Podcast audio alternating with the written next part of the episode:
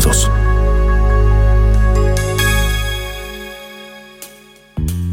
Bienvenidos al primer episodio de Encuentro Arte para Todos.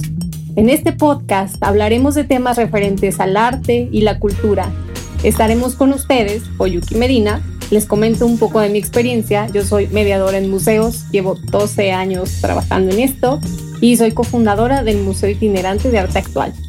Hola, yo soy Maika y eh, yo tengo alrededor de 6 años de experiencia igual como mediadora en museos. Soy una entusiasta fanática de la filosofía y me va a encantar compartirles eh, mi mirada del arte con tintes filosóficos. A ver qué tal. Y bueno, finalmente yo soy Vero Payán y bueno, tengo cuatro años de experiencia como mediadora en museos y soy artista plástica desde hace 12 años. Y también soy una fanática del arte y me va a encantar estar con ustedes para, compartir diferentes maneras y puntos de vista de ver el arte. Entonces, en este podcast lo que queremos es invitarlos a ver el arte desde otra mirada, de aprender y descubrirnos en estos encuentros con diferentes expresiones artísticas y que nos acompañen, que disfruten, que nos divirtamos todos y que crezcamos en, esta experiencia pues del arte, ¿no? De disfrutarla, de asimilarla y de, de, darnos oportunidad que nos transforme. En este primer episodio vamos a hablar del artista Vicente Rojo y vamos a utilizar como pretexto una exposición que se encuentra actualmente en el Museo de Arte Moderno, de la cual les vamos a hablar un poquito más adelante. Así que bueno, para comenzar les cedo la palabra a Verónica para que nos platique quién es Vicente Rojo. Sí, porque Vero les voy a echar el chisme de que es una obsesiva enamorada de Vicente Rojo, entonces quisiéramos que fuera ella quien nos dé pues esta, eh, esta pequeña introducción hacia ese personaje tan especial y tan maravilloso que fue Vicente Rojo. Bueno, pues miren, mm, yo les quería comentar y que abordemos a Vicente Rojo, eh, pues un poquito entrando al, al, pasaje, al paisaje de la imaginación. Imaginemos un chavo de, de 17 años, más o menos en los años, él nació en los años 30, pero más o menos en los años será 40 o 40 eh, y algo, eh, viniendo de Barcelona, eh, después de un trámite súper burocrático para venirse a la Ciudad de México, finalmente consigue el permiso y se viene a la Ciudad de México pero se encuentra con dos cosas. En primera, pues su padre, que no había visto de 10 años atrás, lo que, imagínense lo que representó para él después reencontrarse con él. Y por otro lado, pues él, lo que decía, él bien decía que llegó a un país en donde él se sentía totalmente libre. Y cuando llega aquí, pues eh, él desde que tenía cuatro años, eh, su pasión eran las tijeras, el papel, los colores y el lenguaje a través de las formas. Y pues los, los invito a que pues nos vayamos a, este, ahora sí que echar un clavado a, recorrer lo que es su vida y su, y su obra, ¿no? Oye, pero yo tengo una duda. ¿Qué para, o sea, para Vicente, cuando hablamos de Vicente Rojo, qué significa o qué significaba cuando él decía que era libre? Para él, ¿qué era la libertad? Bueno, primero que nada, yo creo que eh, él eh, experimentó esta parte de libertad porque llegó a un país en donde podía hacer y deshacer lo que él quería. O sea, él venía España y eh, de una época un poquito para contextualizar, pues España estaba eh, gobernada por el franquismo, o sea, un político que no les dejaba hacer nada y que, y que les restringía toda, toda forma de expresión y entonces él llegó aquí apasionado de las letras y el lápiz y las tijeras, pues a hacer lo que más le gustaba, ¿no? Que decía que desde los cuatro años era su pasión, utilizar todo eso y, y pues entró como en blandito porque tuvo contacto con toda esta, em, em, todos estos personajes de la cultura que le dieron entrada, primero que nada, a poder escribir y pues hacer uso del lápiz, que fue lo que más le gustó o le gustaba.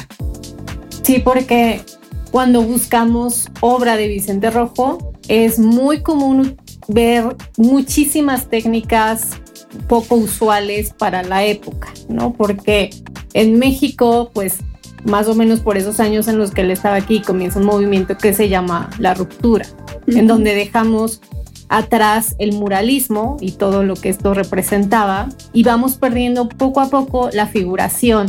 Cuando hablamos de arte figurativo, hablamos de este arte en donde todo lo que vemos es muy claro podemos distinguir las figuras, las personas, las escenas, los paisajes.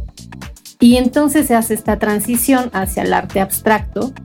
Y entonces ahí esto no es muy bien recibido pues por muchas personas, ¿no? Como siempre que hay un cambio, genera choque y un poco de, pues sí, de, de no aceptarlo muy bien, ¿no? Entonces Vicente Rojo vemos que em, comienza un poco a coquetear, ¿no? Con esta expresiones abstractas. Sí, definitivamente. A mí, de hecho, lo que, me, lo que más me maravilla de Vicente Rojo fue esta capacidad de innovar, de ser creativo y de ser auténtico, pero sobre todo consigo mismo, porque eh, dado que él nunca fue como de mucho de, de esta educación formal, siento que no tenía estas líneas divisorias entre los cánones y las teorías y lo que tenía que hacer y lo que no, y lo que se valía y lo que no se valía, como que lo tenía ahí medio desdibujado.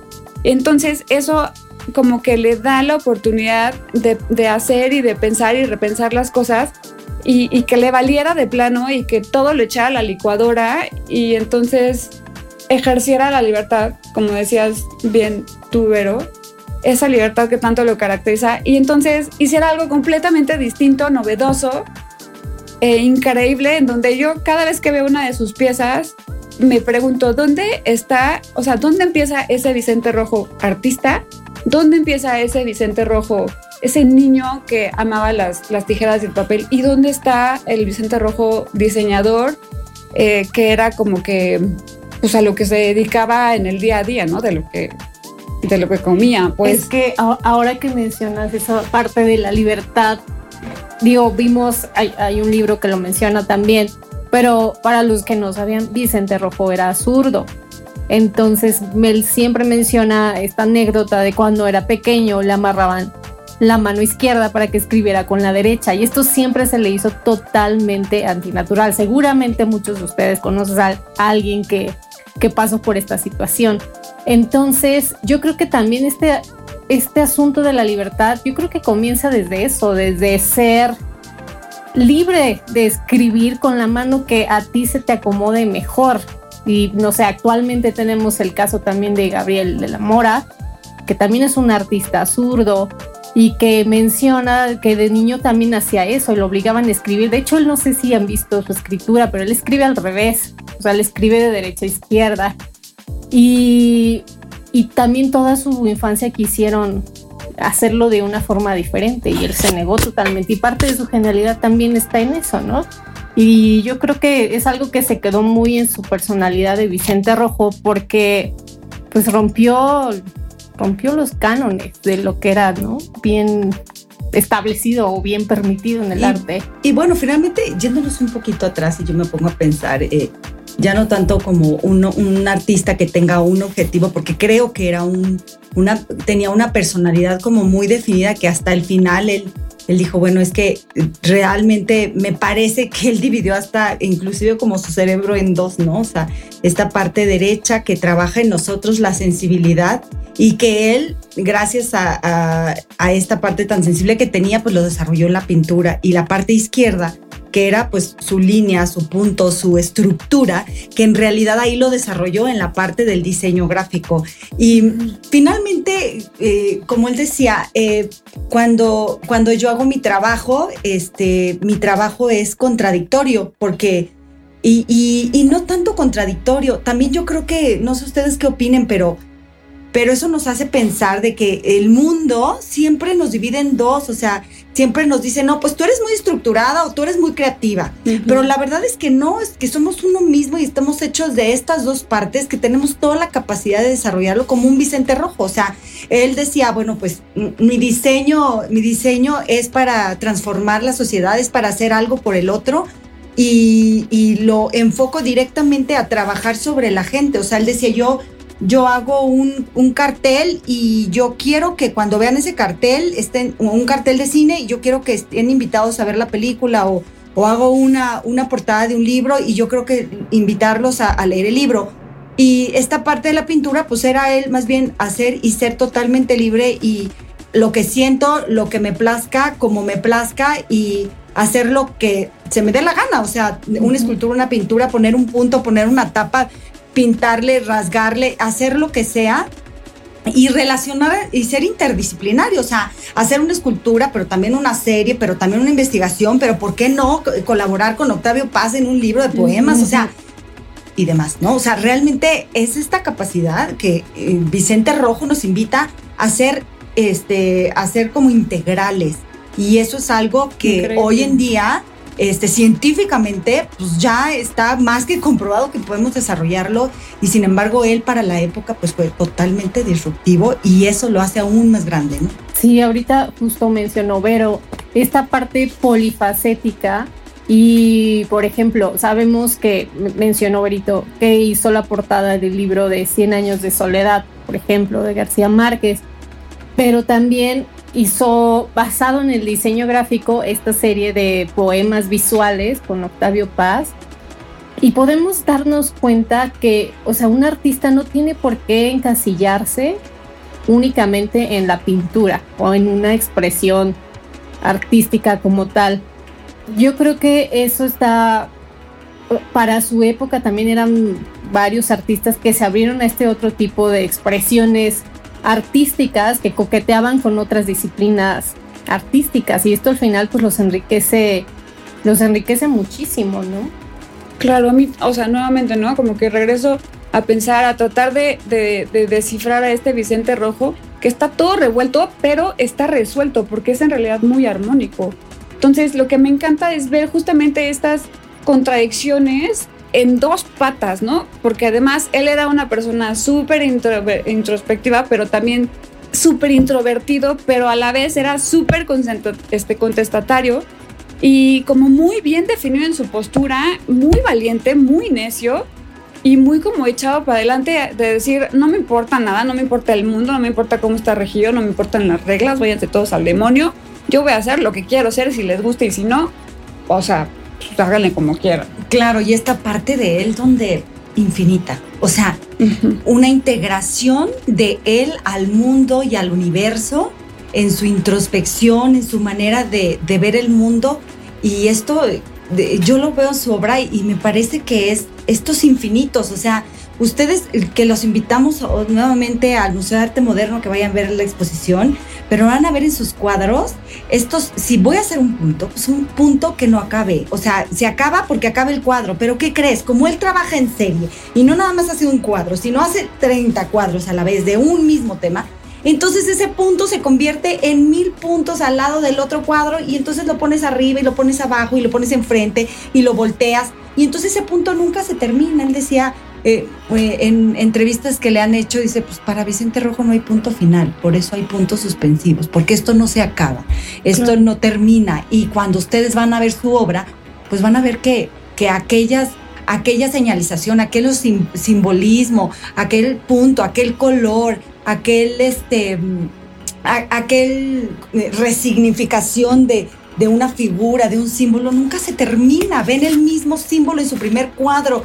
años antes y después. Y al final, él, él me, llama muchísimo la atención, como en una entrevista después de los años 21, después de la pandemia, él dice, no, pues, este, me di cuenta un día, después de años de pintar, después de haber pintado círculos y, y triángulos y puntos, se da cuenta de que, ah, caray, pues creo que los, las figuras geométricas, que es lo básico, están hasta nuestro, en, nuestra escritura. ¿Y por qué no? Crear un lenguaje. O sea, ¿por qué no este, van a ver em, eh, cuadros o, u obra donde van a ver ahí una, una escritura diseñada por él y para él, que como él dice, no tiene ningún significado, pero ¿qué crees? Cuando la ves por sus colores, por sus formas, dices, algo me está queriendo decir. se me figura como que creó un lenguaje de música, ¿no te parece a ti? O yo que a ti que te encanta la música. ¿Y qué eres música? Sí, sí. Pues mira, es que sí, la verdad, creo que él en muchas obras nos da esta herramienta para descifrar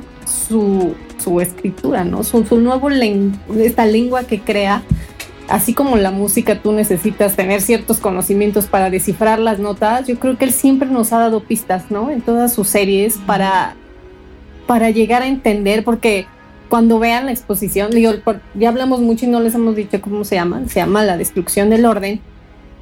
Y en esta serie, como bien menciona Berito, yo alcancé a ver que la base es la letra A o el mismo triángulo, ¿no? Con el que está obsesionado. Entonces podrías partir de, esta mismo, de este mismo pretexto de, de, la figura geométrica y ver cómo todo deviene, deviene de eso mismo. Y no sé si se acuerdan, por ejemplo, de Matías Geritz también, que en el eco tienen este muro amarillo, también su propio, sí, su propio idioma o lengua, o no sé cómo llamarlo, ¿no? Pero eso es algo gráfico, o sea, también es una es una solución gráfica que necesitan ellos de alguna manera sacar de su mente y plasmar, ¿no? Y, la escultura también. Pero lo más increíble es que como esto, conectándose él con, pues ahora sí que con él mismo, eh, en la parte esta introspectiva, pero también de experimentación, nos invita a nosotros a conectarnos también con nosotros mismos, o sea, me, eh, también me llama muchísimo la atención y también es otra parte de la, de la exposición, que es su autorretrato en donde él por medio de los objetos transmite eh, qué es lo que estaba pasando en su cabeza y de qué manera, o sea, podrías desarrollar ahí toda una historia y, y ¿qué creen? No es la historia de de repente de Vicente Rojo, es nuestra propia historia, o sea, porque qué tal cuando ustedes ven un lápiz gastado, ¿de qué se acuerdan? Yo creo que este, muchas veces que mm, hemos Em, eh, visitado la exposición, las tres con diferentes personalidades o, personas de, que puede ser lo que sea, o sea, desde un doctor hasta un niño que, ¿no? Que viene de no sé dónde y que empieza a narrar desde su historia con ese lápiz, qué ha hecho con ese lápiz, eh, qué significa para él ese lápiz, que bueno, para Vicente Rojo obviamente pues, era el centro de su vida, o sea, él, él lo dice, o sea, es como un compás, en el compás este, tú eh, presionas con, el, con la punta del compás y ¿qué crees que yo presiono el lápiz? ¿Por qué? Porque su base es la letra.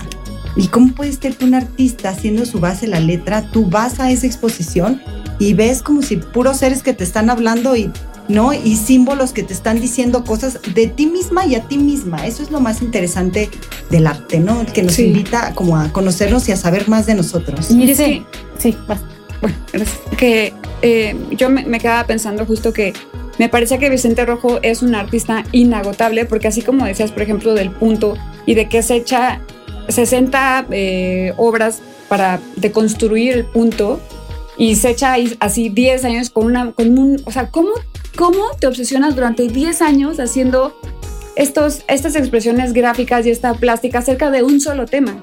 Y es que al final es eso, o sea, él deconstruye el punto, pero a, la hora de seguir deconstruyendo y construyendo y construyendo, lo que termina construyéndose es el mismo. Y por eso es que el arte no tiene fin, no tiene límites, sus obras no tienen nuevamente bordes, ¿no? No, no hay fronteras, no hay, no hay final, porque, porque él, él a sí mismo de igual manera se mata y se revive y se reconstruye se reinventa una tras otra, tras otra, tras otra, y eso al final del día pues nos apela y nosotros en algún momento terminamos entrando como en este juego para construirnos a nosotros mismos. O sea, me parece increíble, ¿no? Por ejemplo. Por ejemplo, e, esto que mencionaba Vero de la pieza del autorretrato. Digo, es, va a estar un poco complicado hacerles una figura mental muy clara. Sin embargo, imagínense, es un formato muy grande, es una pieza de creo que metro y medio, sino es que dos metros por dos metros. Y los objetos que menciona Ver, o sea, son objetos personales del artista. Ahí están los acrílicos con los que pinta sus lápices, sus escuadras. Imagínense si ustedes abrieran un cajón y sacaran ciertos objetos que de alguna manera pudieran describirlos a ustedes como persona. Y todos estos los alinearan imaginen que hagan, hacen una especie de, retícula y los van a ir acomodando, ¿no? Todos parejitos y derechitos, más o menos así se va formando por líneas de estos objetos. Y después les echa un pegoste que es como pegamento, ¿no? Y polvito de mármol, porque se ve un poco terrosa la textura. Eh, y después esto se monta, ¿no? Entonces la verdad es que es bastante impresionante. Yo creo que nada de lo que les digamos aquí se va a comparar. Sí, sí, sí. a ver la obra, claro. Tendrían que verla igual, por ahí les vamos a compartir al final nuestra página de Facebook y vamos a subir una, una fotografía de, la, pieza, pero, pero claro que es, o sea, vean hasta en un autorretrato cómo este artista rompe los moldes. Porque es un, un autorretrato basado en objetos, en puros objetos y lo que estos te dicen. También les comentaba que hubo otro artista que hizo no autorretrato, sino más bien retrato, es un fotógrafo, Enrique Bostelman, que también hizo retratos de ciertos artistas, también con objetos que los representaban. y, y esto también, pues, nos abre las puertas a de qué otra forma uno podría representarse a sí mismo más allá de del dibujo o de la pintura o de la fotografía per se. Sí, de manera figurativa, ¿no? O sea, ajá. Entonces sí, la verdad es que sí te pone a pensar que de todo lo que tenemos a nuestro alrededor, que decimos que es nuestro, o sea, en verdad sí nos representa. Y es un tema, la verdad, bastante, pues bastante interesante, ¿no? Que ¿Qué elegimos nosotros o qué elegirían los demás? Porque una cosa es cómo nos vemos nosotros y otra cosa es cómo nos ven las demás personas, ¿no? Y creo que él tiene ahí varias, varios autorretratos, no solo tiene uno, ¿no? O sea, ese es el que más nos llama por el formato, pero tiene varias piezas que, que, representan tal vez diferentes etapas de su vida, porque uno no es el mismo sí, en cada momento. Sí, no somos lineales, ¿no? sí, claro, y también este bueno, lo que pasa que él también creo que en su obra trabaja muchísimo, de hecho hace una serie que se llama Recuerdos y Memoria, donde enlaza muchísimo lo que le sucede eh, con, con lo que hace con los objetos y con, y con todos los materiales con el que él trabaja, ¿no?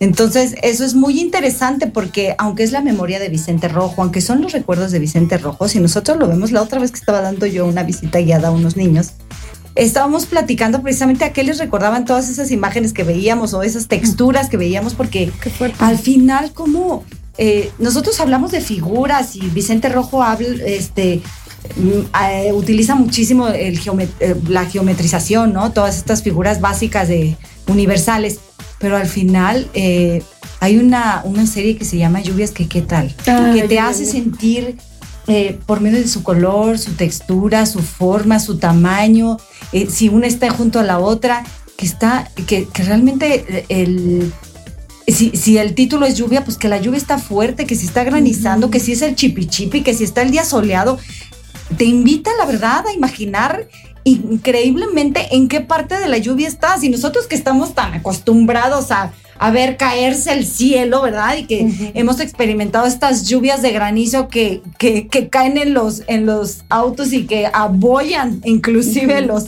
los, los carros o los automóviles. No, bueno, este, podemos experimentar muy bien lo que Vicente Rojo sentía cuando vio aquella nube, ¿no? Este, que empezó a llover y en la que se inspiró en esta serie de las lluvias. Entonces, esta parte también, este, que podemos seguir platicando durante mucho tiempo de Vicente Rojo, en donde finalmente, aunque su obra fue hecha para él mismo, nos tocó esta sensibilidad y estos sentidos que hace que nosotros experimentemos sensaciones de, de, este, de tranquilidad o de o, 100% emocionales, ¿no? ¿Ustedes qué creen? Es que finalmente el artista siempre se pinta a sí mismo. Y ahorita que mencionaban las series y cómo es posible que te obsesione un tema por tanto tiempo, pero es que yo creo que es hasta que no lo resuelvas no lo vas a dejar de, ¿no? De repetir. Claro. Porque bueno, pero ¿en qué momento el ser humano se resuelve? Tú dinos filosóficamente, pues, ¿en qué momento, cuándo se resuelven? La otra vez platicábamos y estábamos, este, ahora sí que hablando de un libro de filosofía y, este, y decíamos, híjole, es que entre más leo libros, más me doy cuenta que no sé nada. que no entiendo. Ya sé, no entiendo nada. Pues sí, pero qué interesante que puedas trascender de esa manera como lo hizo Vicente Rojo. Ahora sí que filosofó filosofando con su pintura, filosofando con su escritura, ¿no? Este, y por qué no, hasta de poesía podemos hablar, ¿no? Sí, con Octavio Paz. Sí, o sea. Esa colaboración que hizo. Tiene otro libro también por ahí de, con, de Marcel Duchamp. Es que ah, tiene unas cosas que no. Y, las mismas, las mismas apologías con Kraus. O sea, sus ilustraciones son poesía. Sí, son, él lo dice, el papel para él es poesía, ¿no? Sí, es que Sí, o sea, como ven, no, no, no vamos a parar en referencias y cruzarlo porque van a ver una serie ahí en el museo, que es la forma de una T, y le llamó a esta serie Negaciones. Y es, muy curiosa la, anécdota de esto porque él siempre decía de- que negación era porque la pieza que predecía, la, eh, perdón, que la, que, la anterior era, no era la buena, ¿no? Sino la última. Y entonces así se iba a seguir y total que nunca iba a ser la mejor pieza. Y luego, ya al final que tenía como unas 40, había dicho, bueno, mejor me voy a inventar que esta serie la hicieron 40 artistas diferentes. y, y, y acabó enloqueciendo y dijo, no, ¿saben qué? Está muy cañón armar 40 artistas no. diferentes. no, o sea, con eso sí no puedo. Sí bueno, pude con las nuestras piezas, 40 pero- personalidades. Sí, no. Entonces dijo, no, mejor ya la doy, como que sí lo hice yo, la firmo todas y nos Y quitamos de problemas. Pero, pero fíjense, o sea, en esta, hasta en esos sencillos detalles, ¿cómo te vas dando cuenta que sí, a veces como artista niegas, ¿no? Que tu última pieza es la mejor, porque a lo mejor esta de, como es más nueva, tiene que ser mejor que la anterior, y a veces no necesariamente, ¿no? Fíjate que a veces pienso que Vicente Rojo era un poco también hasta como García Márquez. Digo, ya eh, hay- aquí como, como para echarle la cereza al, al- al- al pastel, los invitamos a que vayan, obviamente, al Museo de Arte Moderno, a que, a que visiten la exposición de García Márquez, que es, este, que es algo muy interesante y que, bueno, eh, no estamos Podríamos hablando del hacer tema, pero podcast de esa exposición. también podemos hacer un podcast. Pero la verdad es que, ¿de qué manera, así como García Márquez se nutría de diferentes escritores y expertos en la escritura para poder hacer su gran este, premio Nobel? Pues como Vicente Rojo se nutría de todos estos escritores, editores, políticos, este, eh, pintores, se nutría de ellos para a- rehacer lo que él quería hacer, ¿no? O sea, propiciaba el encuentro con su pintura, con el otro, el- de lo que hablaban, porque hay muchísimas entrevistas de él con, con gente, o sea, súper reconocida en el medio cultural y político y de todo, en donde él platica muchísimo de de todos, de, de los temas introspectivos, o sea, que sí, ¿no? Como lo que decías de la apología del lápiz, pero de una manera filosófica y poética, y, o sea, entonces ahí se enriquecía y entonces, au- aunque aparentemente es algo abstracto y sencillo, ¿qué crees? Tiene un fondo demasiado trascendental en donde él está abriendo totalmente su, su hábitat, ¿no? Sí. Totalmente. Oigan, pues ya se nos acabó el tiempo, pero no se pueden perder la exposición que está en el MAMA. Ahorita va a estar hasta El, el 5 de febrero, mi cumpleaños, Jay. Entonces, ahí los vemos. Este, ojalá que nos escriban sus comentarios, eh, sus aportaciones, sus reflexiones, ahí en, en el Facebook que más adelante les vamos a compartir. Gracias por acompañarnos. Eh, Se nos fue como agua. Espero que lo hayan disfrutado tanto como nosotros. Antes, ajá. Y- Y pues no sé, antes de que cierre Maika, les quiero comentar que hay dos libros que les pueden servir, o sea, si están muy interesados en el tema de Vicente Rojo, uno se llama Puntos Suspensivos, que es básicamente lo que van a ver en la exposición y es increíble, tiene unas fotografías impresionantes de la obra, aunque ya sabemos que nunca es lo mismo ver la obra en vivo que la obra impresa. Y otro libro que se llama Diario Abierto, que también ese libro es un poco más personal, pero valen los dos, valen muchísimo la pena. Así que si les interesó este tema, por favor, no dejen de buscar estos libros. No se lo pierdan. Este, y bueno, pues ya sabemos que podríamos hablar horas de esto, en verdad. Las, Fue un gusto y los invitamos a que nos acompañen en pues, la próxima sesión. listo, gracias. Bye. Bye.